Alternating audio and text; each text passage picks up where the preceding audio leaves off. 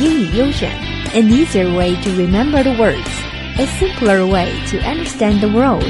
From word to world, join us. Word of the day，英语其实很简单。AU English. You're listening to 英语优选 AU English. Today's keyword is recruit. It means to enroll someone as a member or a worker in an organization or as a supporter of a cause. 招聘,招收.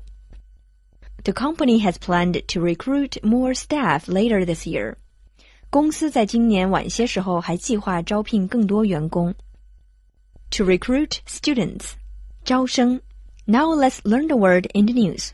With the scores of China's college entrance examination officially being released, the country's top universities, including Tsinghua University and Peking University, are vying for recruiting high score students. The two universities have vied for top middle school graduates of this year's exam in several provinces across China. Teachers of both universities even travel to high schools nationwide to try to convince potential applicants.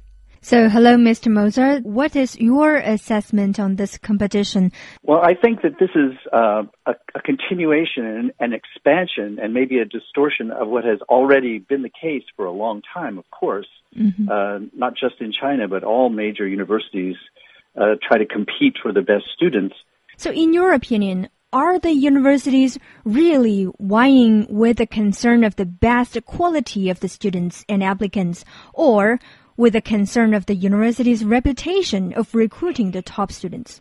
Uh, yes, I think that's that's a problem. There are certainly students who are going to be stars. They're maybe going to uh, increase the sort of popularity of your department or your school. Mm-hmm. Um, also, I think universities should strive not so much for those, those students that will be uh, sort of publicity uh, points or stars, but to, to strive for diversity. Students that are from different kinds of uh, backgrounds and have different kinds of skills.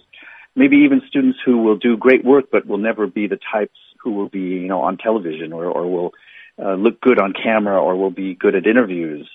So I think it puts too much emphasis on uh, the sort of the visuals, how it looks, sort of uh, star and performers instead of just good, solid scholars who are not always, uh, you know, good at, at uh, publicity and PR.